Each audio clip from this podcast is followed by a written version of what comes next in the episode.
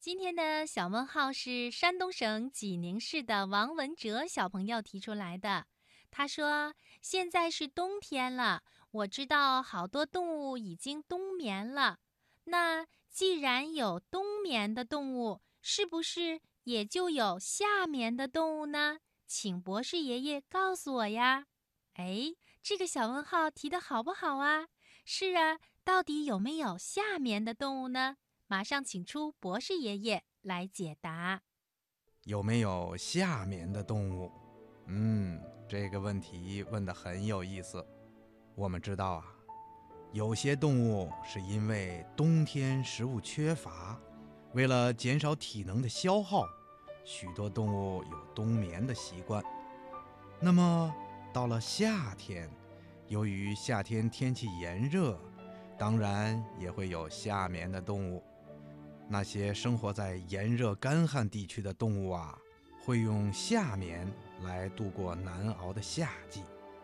比如生活在热带河流和沼泽中的鳄鱼、蜥蜴、蟾蜍和陆生龟类等等动物，到了最热的季节。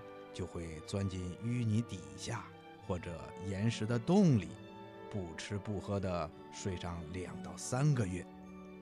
还有啊，在非洲的马达加斯加岛上，有一种以蚯蚓为食的箭猪，它到了夏天呐找不到蚯蚓，只好一觉睡到秋天。在南非，有一种个头肥大的野兔。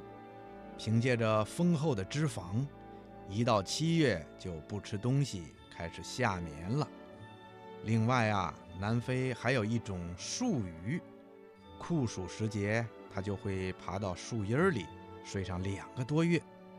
海参呢是以海底小生物为食的，当海底生物多的时候，它就会大吃大喝。到了夏天，海底小生物啊。都浮到海面上繁殖去了，海参没吃的了，就只好下眠了。所以啊，动物们不仅有冬眠，也会有夏眠。小朋友，你明白了吗？好了，今天的小问号啊，我就先回答到这儿了。小朋友，明天见。